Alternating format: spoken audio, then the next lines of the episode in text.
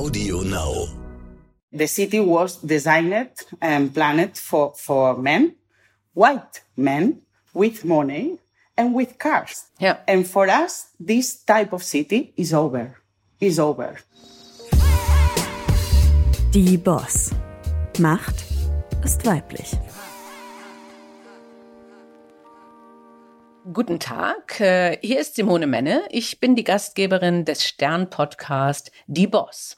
Und äh, heute spreche ich mit einer Politikerin, nämlich mit Janet Sanzit, die zweite stellvertretende Bürgermeisterin in Barcelona. Sie studierte Recht und Politikwissenschaft und ging schon sehr früh in die Politik, um sich um Barcelona zu kümmern. Und äh, wir wissen, Barcelona hat enorme Entwicklungen gemacht in der Stadtentwicklung. Darüber möchte ich heute gerne mit ihr sprechen. Wir führen das Gespräch auf Englisch und welcome, Jeanette. It's great to have you here and I'm really looking forward to your experiences as a second deputy mayor of Barcelona. Hello.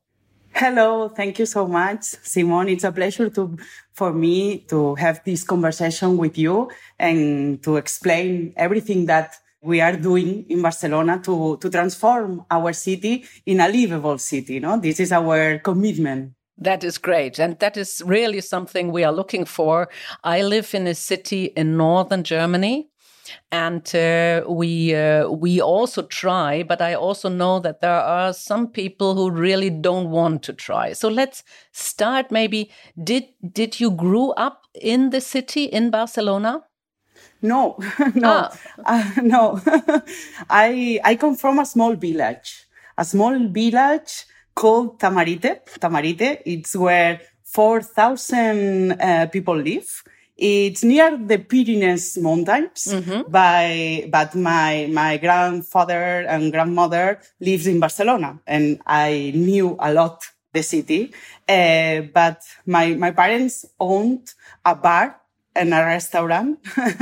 so probably, yeah, so probably they never imagined that their daughter will be, will become uh, responsible of, uh, of for urbanism and, and mobility of Barcelona City Council. wow. And did this experience living in a village have influence of the development? It, interesting enough i grew up in a village too not so far away from the city i studied. And i'm still enjoying very much to visit my mother and being in the village and have the totally quietness and the birds and the trees. So, uh, did that influence you? And uh, is that the reason why you want to change it? Absolutely, absolutely. No, I think so. Growing up, growing up in a town made me feel free and strong. I think so. When everything, no, I think so. It's everything is possible when you control your space. No, mm-hmm. and my perspective on urbanism and the city is absolutely influenced by the fact I grew up in a village. Mm-hmm. The freedom I had as a child to walk and play on the streets. It's something I focus on so children in the city can have it too. No, I'm a feminist and I want a feminist city for all, uh, where you can live with dignity. And, and we need some, some different projects because in the middle of the proposals and the priorities don't be the, the cars because the, the, the most important things are people, are residents, are children, are elderly people, are people with disabilities, no, for example. And now we try to, to implement this for our experience, no? And in my particular case, for, for, for this experience that I growing up in, in, in a village. Yes, absolutely. And I think what I read, uh, obviously, what you installed in Barcelona are islands, blocks in the city, and you free them from traffic so that it's possible for everybody to move around even faster because there are no traffic lights uh, and for the kids not being in danger for the older people they don't have to worry that they are not fast enough to cross the street um, so that is uh, these are islands in the city right Yes. Basically, the, the Super Blocks project is about having the city with more greenery, public space and sustainable mobility, no? Because we want to have a livable city for many years and for many generations. Mm-hmm. You know, this is our, our commitment, no? And five years ago, we have scaled up this project to understand the city of Barcelona, no? As a whole super block. And our objective is to turn one out of three streets in the city into green streets. Mm-hmm. And this is how we can create a new environmental infrastructure where pedestrians have places to relax, to play, to enjoy, to spend time. Uh, because mm, this is a new urban model. We try to design a new city where children can play freely and safely, for example, no? And if we design for children, mm, the city of children's, we design for everybody. Mm-hmm. No, we design city accessible for everybody. Yeah. And that is interesting. When I did the research for our talk, I, I read that old city planning was actually more towards cities made for cars. And, and even some architects said so, especially in the US. Of course, uh, Barcelona is a historic city, so it's not made up from just from the from the scratch. But uh, actually, also Barcelona had a lot of cars, a lot of traffic jam, and this is because it was planned by mail. It sounds strange, but it was planned by males, and they were thinking we have to make possible that everybody can go by car to the work and uh, obviously, male were going a lot more to work, and females, that was the idea, are staying at home with their kids and not moving a lot. Yes. The fact is, females are moving a lot to go shopping, to take care of her parents, to bring the kids to school, uh, and they sometimes have to do it with the buggies for the kids, and the streets are not made for that. And uh, and and therefore, your plan, which was starting, I think, 2015 or even earlier, was uh, to think for all citizens and especially also for females, right? Yes, absolutely. Yes, because we have seen, you know, how uh, in the city, uh, the city was designed and planned for, for men, white men with money and with cars. Yeah. And for us, this type of city is over, is over because we need another city. And we, we think other cities possible for everyone, no? Because historically politics has been dominated by men and it still happens, but something is changing, no? And for example, in our case, uh, in our city, since we got into office led by Ada Colau, no, the mayor, uh, our mayor, uh, one of our priorities was to make the city better for kids. And this is a new way to prioritize all of these groups. And for example, we prioritize a project to pedestrianize the surroundings of schools. Mm-hmm. And in just three years, 200 schools will be protected. This means one out of three schools in the city. No, this is very important for us, and that women think and design cities is good for for everybody because we put in the center these groups that have historically excluded, no? For example, uh, children, elderly people, or mm. people with uh, disabilities, no? But it's not easy. It's not easy be a, a, a, woman in this position, no? Because sometimes when I go to meetings or ceremonies, uh, I'm surrounded by men, no? Yeah. And I, I use, I use this position, no? My position, this space to call for more women in institutions and companies and I think so something is changing. Something is changing because we have new models. Yeah. No? We have good female role models for inspiring other women.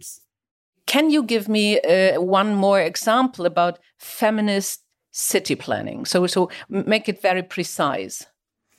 For me, uh, uh, feminist city plan it's Jane Jacobs.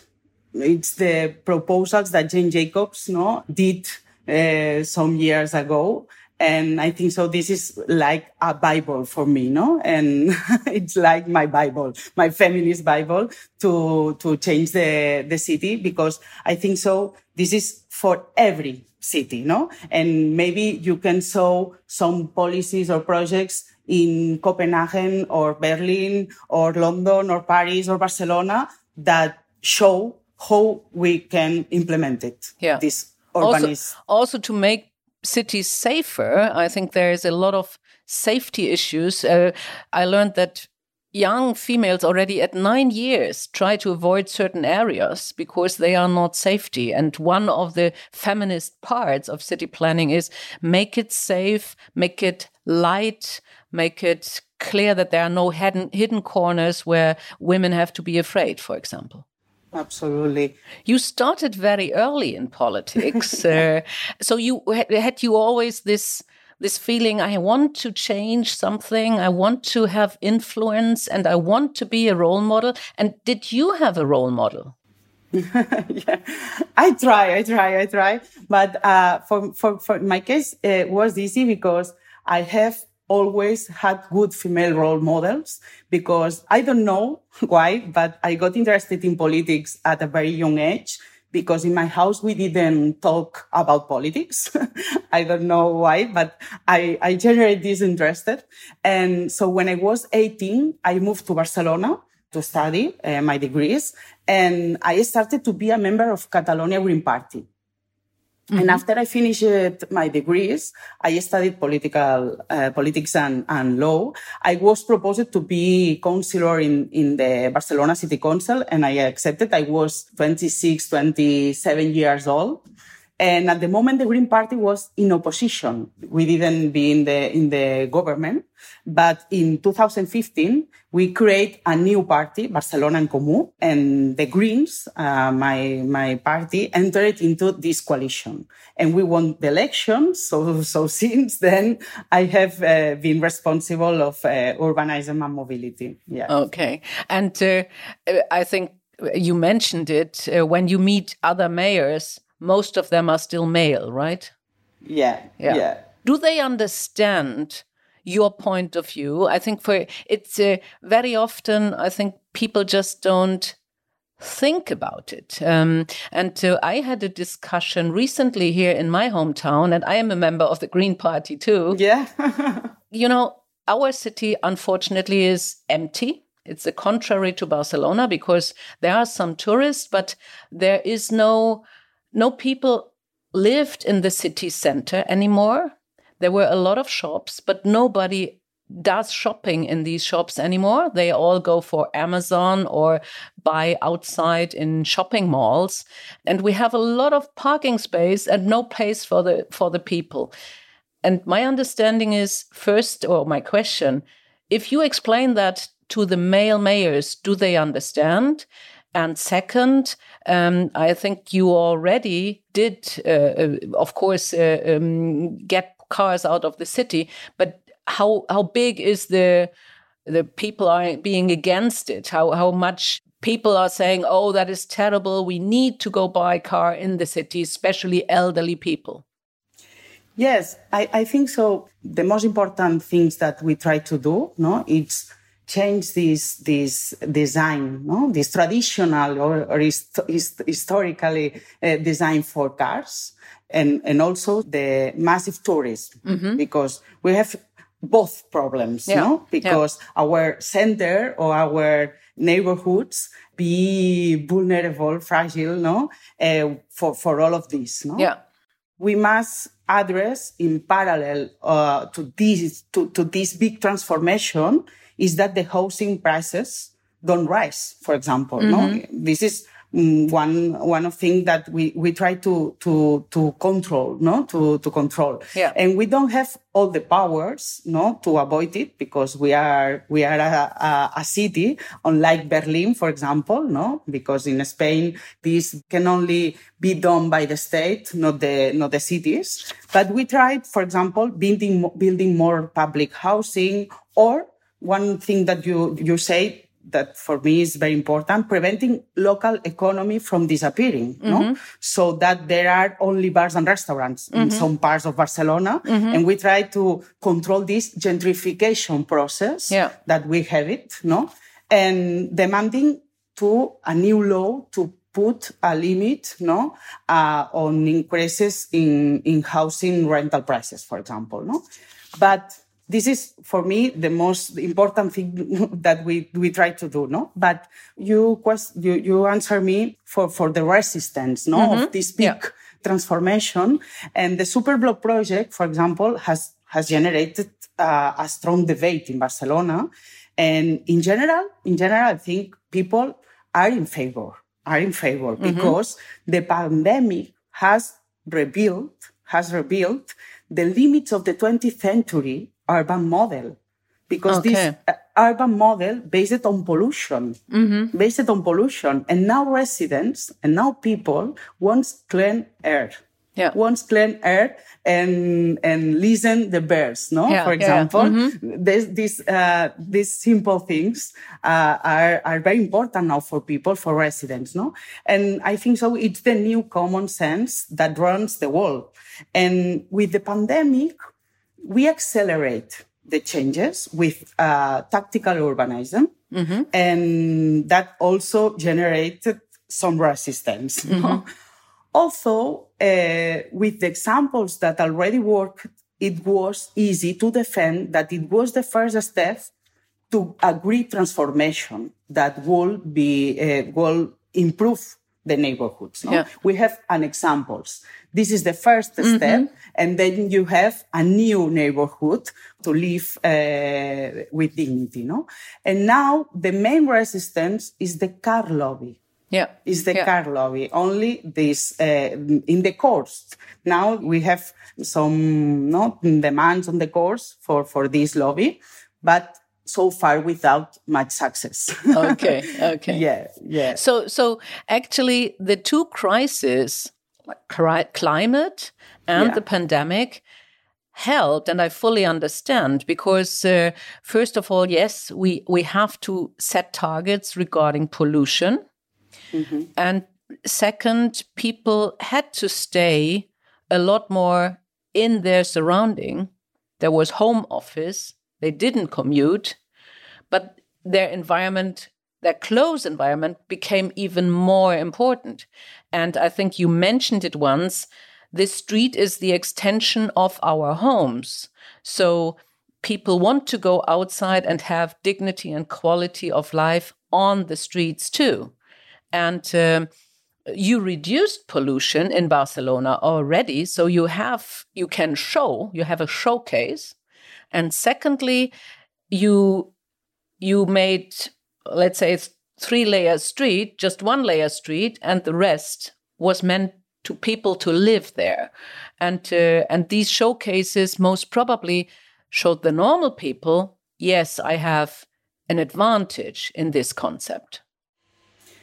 Yes, uh, in the neighborhoods which are already developed, mm, we, we have seen a reduction in pollution levels of 25% and a boost in local economy. No, this is a good example Yeah. no? to, to understand that this transformation is good for everyone because no, a boost in a local economy for us is very important too. No, and but I think so. Uh, it's very important because no, nowadays we are seeing the, the rise of petrol prices, no, and we are going to keep seeing it in the future.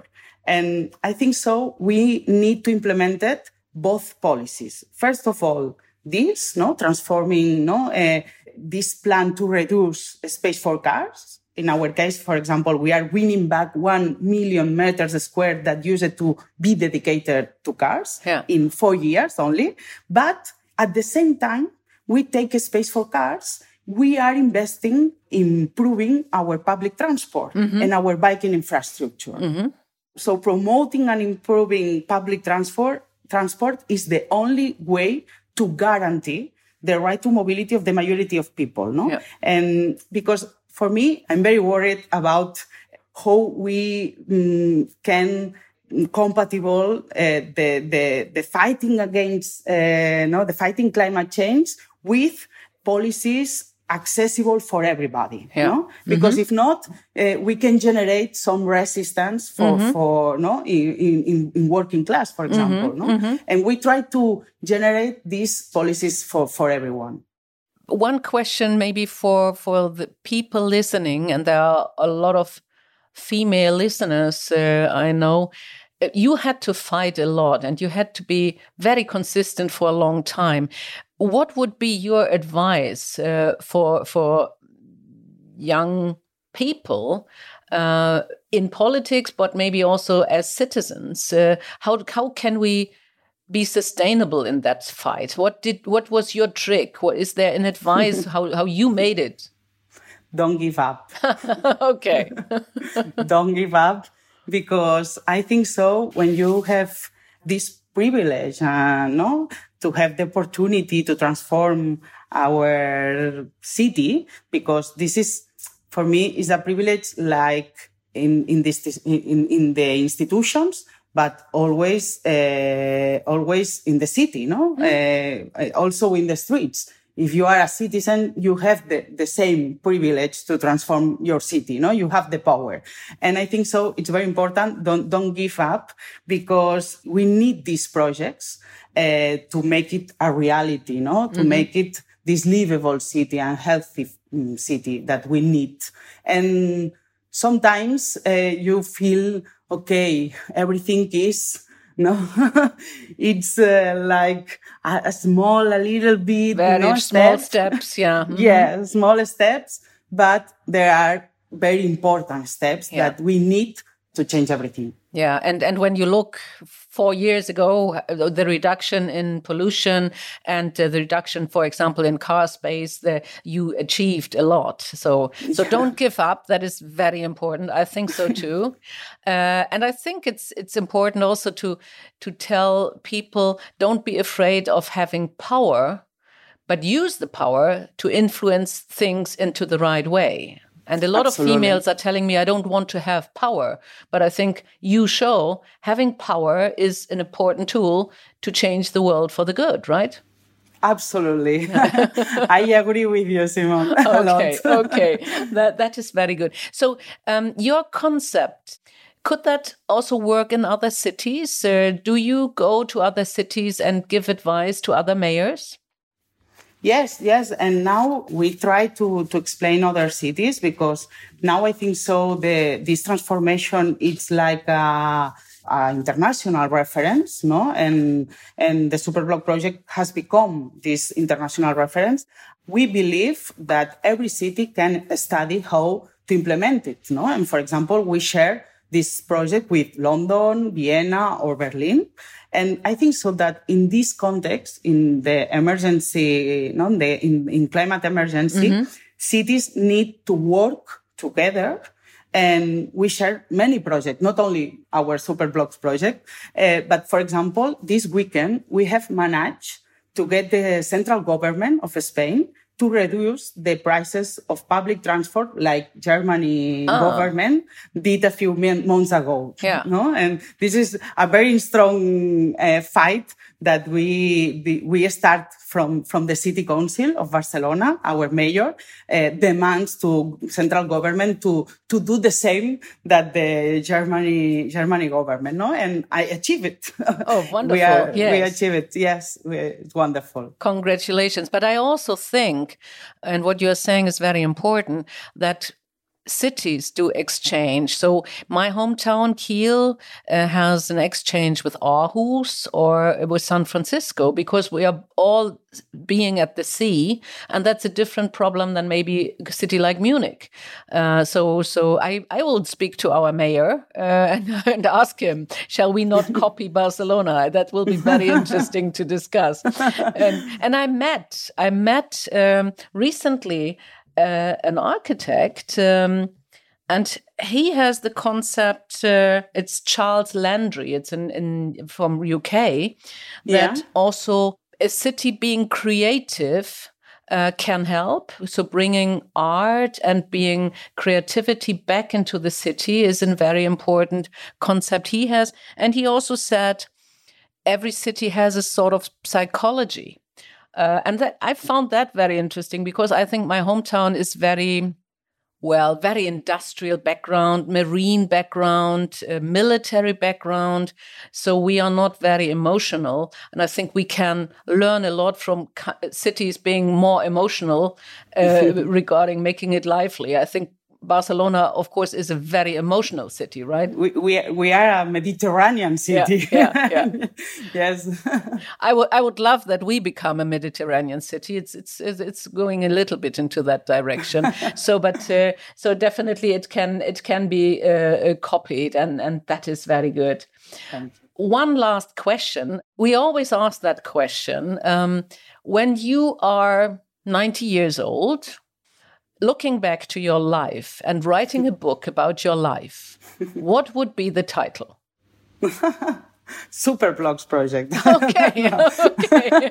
how how arrived to Super Blocks Project? No. yes. Yeah, and, and actually, I think we can think about building also super blocks in our private life because they're not being in a wheel running running running but having blocks of time where we are thinking back what is important in life, also in every private life, maybe yeah, a absolutely. super block project, yeah. right? yeah, absolutely. absolutely. No, I think so. For me, it's like a superation, no? It's like a, a process to, to be, to be some, no, some different person, no? Because I learned a lot uh-huh. and I have this privilege, no, to, to, to transform Barcelona. And I think so we, we, we try to do a very important projects for Barcelona that people remember, no? Yeah, uh, yeah. for, will last for, many, for long. Yes. For many, yes, for yeah. long, for many years. And, and, but I, I, I can't forget, no, our personal life and it's very hard to do politics in this moment yeah. because uh, we are young we are women no we are a woman and we want to be to have a family or yeah. to be uh, something more like politics no and for example i i try to to generate some activities to make me to make me relax no? Okay. And we we start to do pottery. Okay. Pottery, pottery. Yes. that is interesting. Yes. yes. Yes. It's wonderful for me this experience. And and we tried to do two years ago and it's my moment no at the week. And you have to focus yeah? You have yes, to focus yes, on the things yes. you are creating. Yeah. so creating something with your hands yeah yeah, yeah it's, it's, it's, it's wonderful. Yeah i can so do you do it with a wheel? So that yeah, yeah. with the wheel oh with the wheel. i did it once and you really have to concentrate a lot. When you are breaking the, the clay it, the it clay, can easily go ahead when you are not focused Absolutely. And then you and can forget the stress. Change. Yes, yeah. yes, yes, yes. It's the best way to, to reduce our stress. Okay. the mayor say me, how you can do it, you know? how you have time. Okay. Only in Friday, on Fridays in afternoon, no? Because it's my only time, no? My, my moment at the week. Yes. But I think it's very important uh, to also have time to come down because if not, you are torn out at the end, and there Absolutely. may be a burnout, or you you cannot be very productive in your yes. political work if you do not have the time for yourself. Yeah. Yes. But on the other hand, you are a whole female team, are you? The mayor is a female too. Yeah. Yeah. Mm -hmm. Yeah. So, yeah, yeah, yeah. So there, there is a, obviously a different understanding, maybe. Yeah. Absolutely. Yeah. Mm -hmm. yes. yes. Okay. Great. Okay. It was wonderful to have you. Uh, it you. was great to learn about it. I really admired the achievement, and uh, I, I, really wanted you to have uh, to talk to because I, I really admire what uh, you and the team in Barcelona did for the city and for the next generations. Uh, I, I, really hope that others are copying that. So thank you very thank much. Uh, enjoy the rest of the day. I know it will be busy. Thank you. Thank you, Simone. Thank you very much. It's a pleasure for me too. Die Boss. Macht ist weiblich.